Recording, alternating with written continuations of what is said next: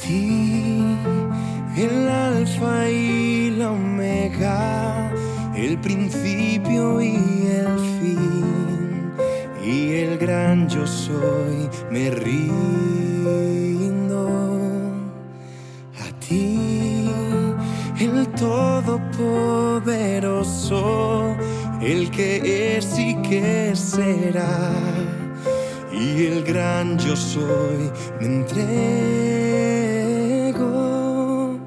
Yo quiero que gobiernes mi vida.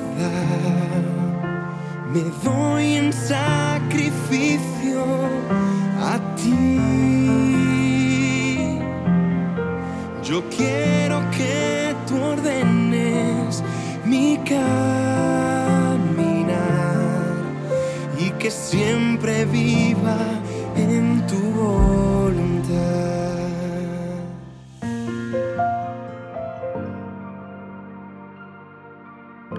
Buenos días para todos, qué bendición estar con ustedes el día de hoy, aquí en el plan de lectura de la Biblia en 365 días. Hoy estamos en el día número 15 y como oración inicial tenemos el Salmo 9 en los versículos 13 al 20.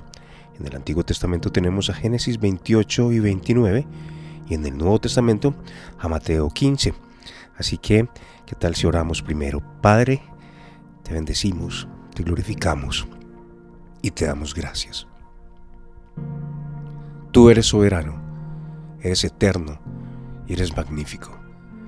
Qué oportunidad tan grande poder escuchar tu palabra para ser edificados, para ser transformados a la estatura de la plenitud de Cristo. Permítenos, por el Espíritu Santo, Señor, comprender tus riquezas que tienes en tu palabra. En el nombre de Jesús, amén y amén. Señor, ten misericordia de mí. Mira cómo me atormentan mis enemigos. Arrebátame de las garras de la muerte. Sálvame para que te alabe públicamente en las puertas de Jerusalén, para que me alegre porque me has rescatado. Las naciones han caído en el hoyo que cavaron para otros. Sus propios pies quedaron atrapados en la trampa que tendieron. Al Señor lo conocen por su justicia. Los malvados son presos de sus propias acciones. Los malvados descenderán a la tumba. Este es el destino de las naciones que se olvidan de Dios. Pero aquellos que pasen necesidad no quedarán olvidados para siempre. Las esperanzas del pobre no siempre serán aplastadas. Levántate, oh Señor. No permitas que simples mortales te desafíen. Juzga a las naciones. Haz que tiemblen de miedo, oh Señor. Que las naciones sepan que no son más que seres humanos.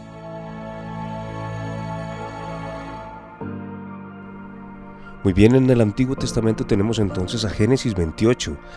Aquí vemos en este capítulo que inmediatamente que Jacob obtuvo la bendición, se vio forzado a huir de su país.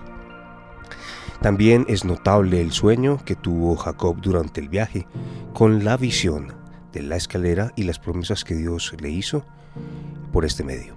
Escuchemos entonces a Génesis capítulo 28. Entonces Isaac llamó a Jacob, lo bendijo y le ordenó. No te cases con ninguna de estas mujeres cananeas. En cambio, vete de inmediato a Padán Aram, a la casa de tu abuelo Betuel, y cásate con una de las hijas de tu tío Labán. Que el Dios Todopoderoso te bendiga y te conceda muchos hijos. y que tus descendientes se multipliquen y formen numerosas naciones. Que Dios te dé a ti y a tu descendencia las bendiciones que prometió a Abraham. que llegues a ser dueño de esta tierra donde ahora vives como extranjero. Porque Dios le entregó esta tierra a Abraham. Así que Isaac despidió a Jacob, y él se fue a Padán Aram a quedarse con su tío Labán, hermano de su madre, hijo de Betuel el arameo. Esaú se enteró de que su padre Isaac había bendecido a Jacob y lo había enviado a Padán Aram para que encontrara una esposa y que le había advertido a Jacob, no te cases con una mujer cananea. También supo que Jacob había obedecido a sus padres, se había ido a Padán Aram. A Esaú ya no le quedaban dudas de que a su padre no le agradaban las mujeres cananeas del lugar. Por lo tanto, fue a visitar a la familia de su tío Ismael y se casó con una de las hijas de Ismael, además de las esposas que ya tenía. Su nueva esposa se llamaba Maalat, era hermana de Nebaiot e hija de Ismael, el hijo de Abraham. Mientras tanto, Jacob salió de Beerseba y viajó hacia Arán. A la caída del sol llegó a un buen lugar para acampar y se quedó allí a pasar la noche. Jacob encontró una piedra donde reposar su cabeza y se acostó a dormir. Mientras dormía, soñó con una escalera que se extendía desde la tierra hasta el cielo, y vio a los ángeles de Dios que subían y bajaban por ella. En la parte superior de la escalera estaba el Señor quien le dijo, Yo soy el Señor, Dios de tu abuelo Abraham y Dios de tu padre Isaac. La tierra en la que estás acostado te pertenece. Te la entrego a ti y a tu descendencia. Tus descendientes serán tan numerosos como el polvo de la tierra se esparcirán en todas las direcciones, hacia el oriente y el occidente, hacia el norte y el sur, y todas las familias de la tierra serán bendecidas por medio de ti y de tu descendencia. Además, yo estoy contigo y te protegeré donde quiera que vayas. Llegará el día en que te traeré de regreso a esta tierra. No te dejaré hasta que haya terminado de darte todo lo que te he prometido. Entonces Jacob se despertó del sueño y dijo, Ciertamente el Señor está en este lugar y yo ni me di cuenta. Pero también tuvo temor y dijo, Qué temible es este lugar. No es ni más ni menos que la casa de Dios, la puerta misma del cielo. A la mañana siguiente, Jacob despertó muy temprano y erigió como columna conmemorativa la piedra en la que había reposado la cabeza y después derramó aceite de oliva sobre ella. Llamó a aquel lugar Betel, que significa casa de Dios, aunque antes se llamaba Luz. Luego Jacob hizo el siguiente voto. Si Dios en verdad está conmigo y me protege en este viaje. Y si Él me provee de comida y de ropa, y si yo regreso sano y salvo a la casa de mi padre, entonces el Señor ciertamente será mi Dios. Y esta piedra que levanté como columna conmemorativa será un lugar de adoración a Dios. Y yo le daré a Dios una décima parte de todo lo que Él me dé. Muy bien, en el capítulo 29 del Génesis entonces tendremos que aquí se nos refiere a la providencia de Dios con Jacob, cómo llegó felizmente el término de su viaje, su casamiento en buenas condiciones y el nacimiento de sus cuatro primeros hijos. Escuchemos Génesis capítulo 29. Entonces Jacob se apresuró y por fin llegó a la tierra del oriente. A la distancia vio un pozo Junto al pozo, en campo abierto, había tres rebaños de ovejas y de cabras esperando a que les dieran de beber. Pero una pesada piedra tapaba la boca del pozo. Era costumbre del lugar esperar a que llegaran todos los rebaños antes de quitar la piedra y dar de beber a los animales.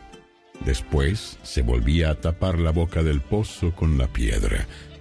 Jacob se acercó a los pastores y preguntó, ¿De dónde son ustedes, amigos? Somos de Arán. ¿Conocen allí a un hombre llamado Labán, el nieto de Nacor? Sí. Sí. Sí, lo conocemos. ¿Y él está bien?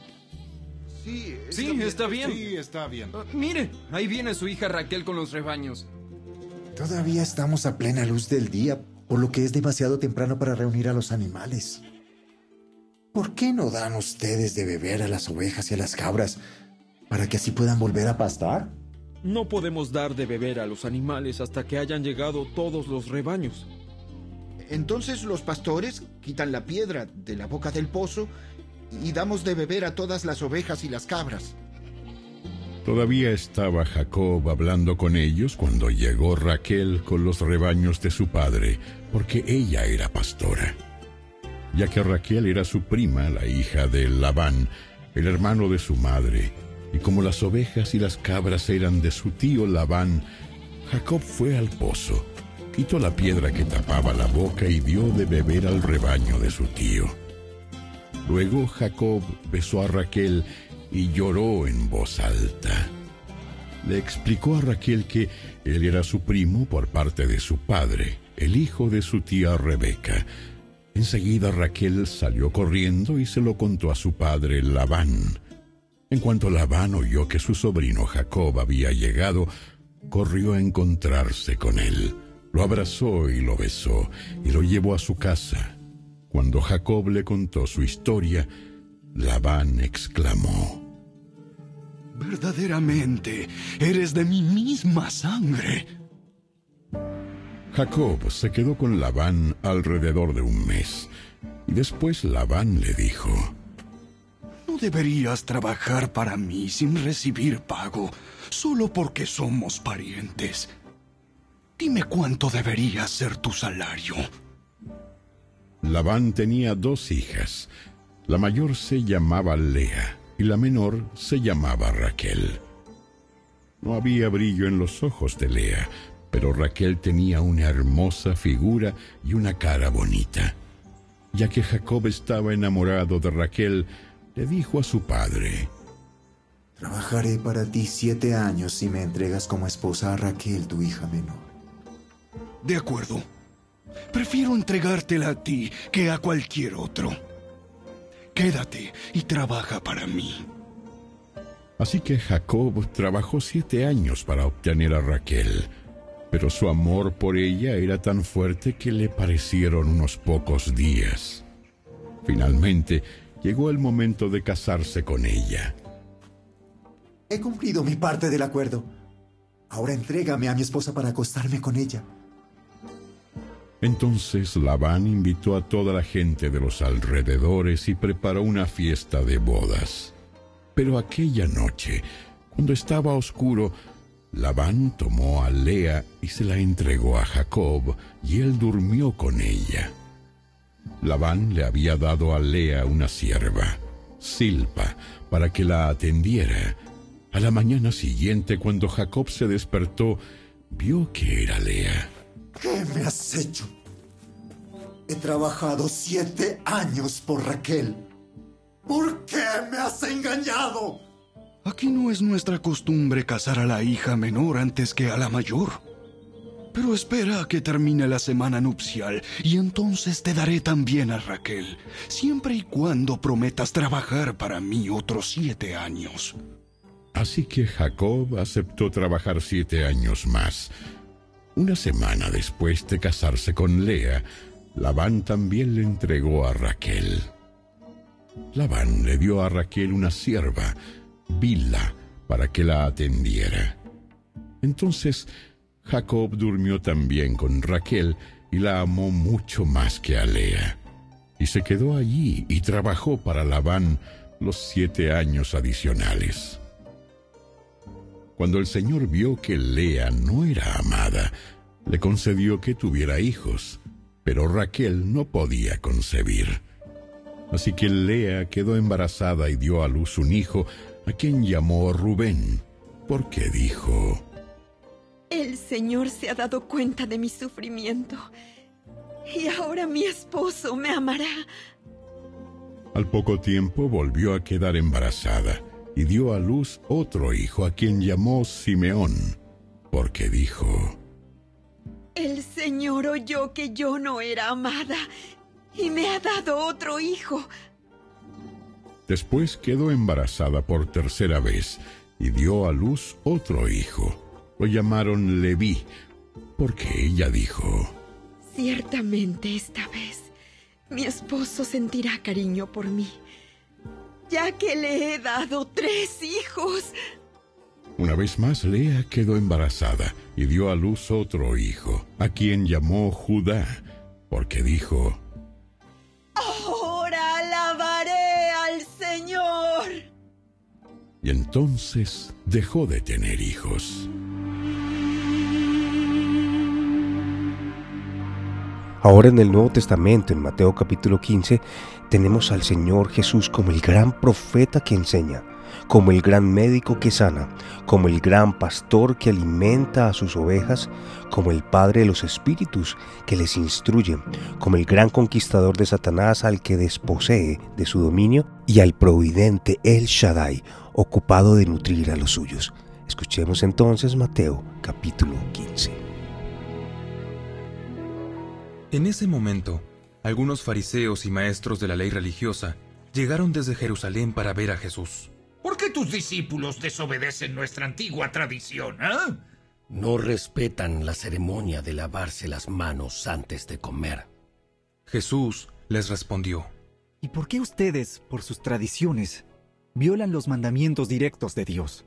Por ejemplo, Dios dice, honra a tu padre y a tu madre, cualquiera que hable irrespetuosamente de su padre o de su madre tendrá que morir. Sin embargo, ustedes dicen que está bien que uno les diga a sus padres, lo siento, no puedo ayudarlos porque he jurado darle a Dios lo que les hubiera dado a ustedes. De esta manera, ustedes afirman que no hay necesidad de honrar a los padres, y entonces anulan la palabra de Dios por el bien de su propia tradición. ¡Hipócritas! Isaías tenía razón cuando profetizó acerca de ustedes, porque escribió, Este pueblo me honra con sus labios, pero su corazón está lejos de mí. Su adoración es una farsa, porque enseñan ideas humanas como si fueran mandatos de Dios. Luego Jesús llamó a la multitud para que se acercara y oyera. Escuchen y traten de entender. Lo que entra por la boca no es lo que los contamina. Ustedes se contaminan por las palabras que salen de la boca. Entonces los discípulos se acercaron y le preguntaron, ¿Te das cuenta de que has ofendido a los fariseos con lo que acabas de decir? Jesús contestó, Toda planta que no fue plantada por mi Padre Celestial será arrancada de raíz. Así que no les hagan caso. Son guías ciegos que conducen a los ciegos. Y si un ciego guía a otro, los dos caerán en una zanja. Entonces Pedro le dijo a Jesús, Eh, explícanos la parábola que dice que la gente no se contamina por lo que come. ¿Todavía no lo entienden? Todo lo que comen pasa a través del estómago y luego termina en la cloaca. Pero las palabras que ustedes dicen provienen del corazón. Eso es lo que los contamina. Pues del corazón salen los malos pensamientos, el asesinato, el adulterio, toda inmoralidad sexual, el robo, la mentira y la calumnia. Esas cosas son las que los contaminan. Comer sin lavarse las manos nunca los contaminará.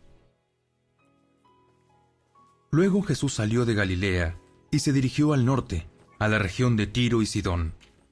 Una mujer de los gentiles que vivía allí se le acercó y le rogó, Ten misericordia de mí, oh Señor, hijo de David. Pues mi hija está poseída por un demonio que la atormenta terriblemente.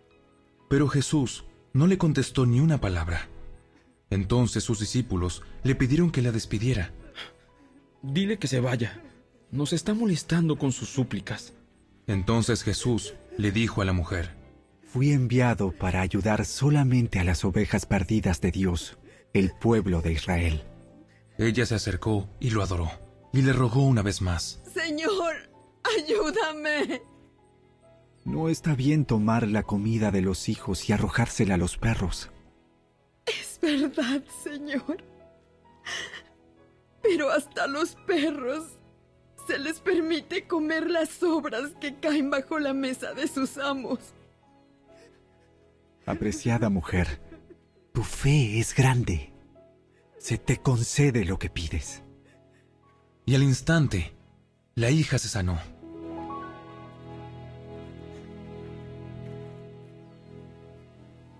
Jesús regresó al mar de Galilea, subió a una colina y se sentó. Una inmensa multitud le llevó a personas cojas, ciegas, lisiadas, mudas y a muchas más. Las pusieron delante de Jesús y él las sanó a todas. La multitud quedó asombrada. Los que no podían hablar ahora hablaban.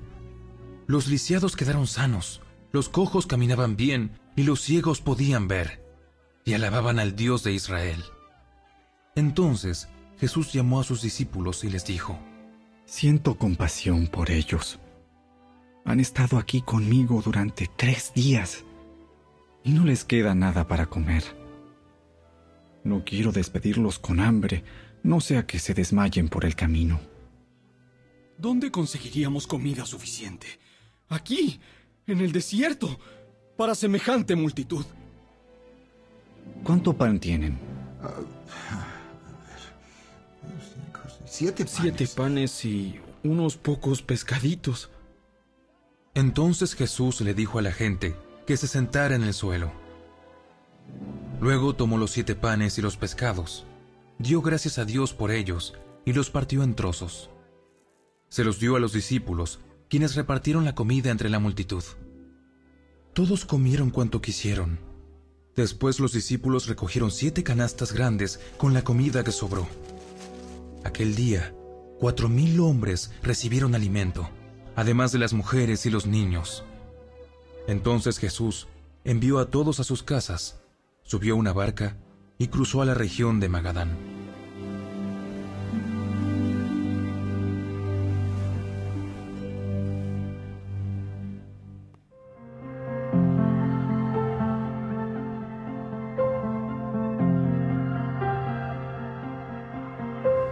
A ti, el alfa y la omega, el principio y el fin, y el gran yo soy, me rindo. A ti, el todopoderoso, el que es y que será y el gran yo soy me entrego. Yo quiero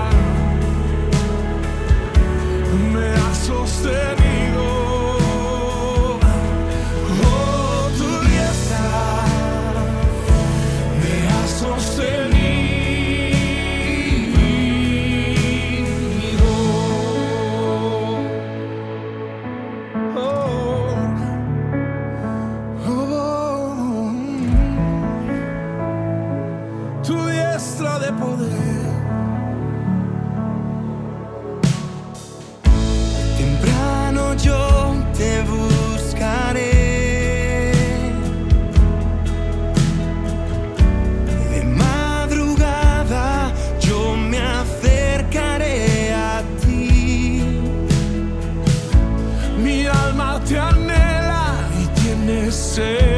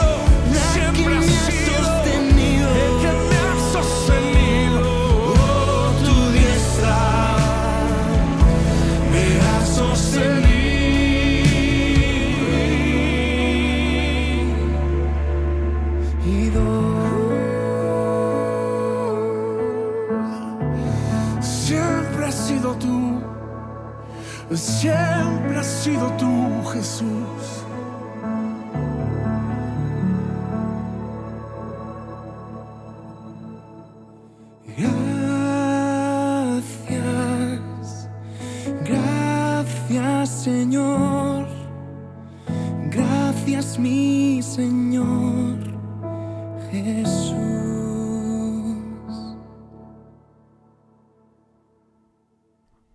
Gracias Dios por este maravilloso tiempo que nos das.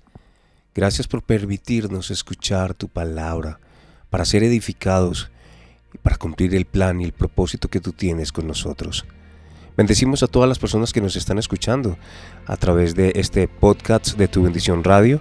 Necesitamos que tú compartas la palabra del Señor a otros, a los vecinos, a los amigos, a, todas las personas que tengas a tu alrededor, compañeros de trabajo o de estudio.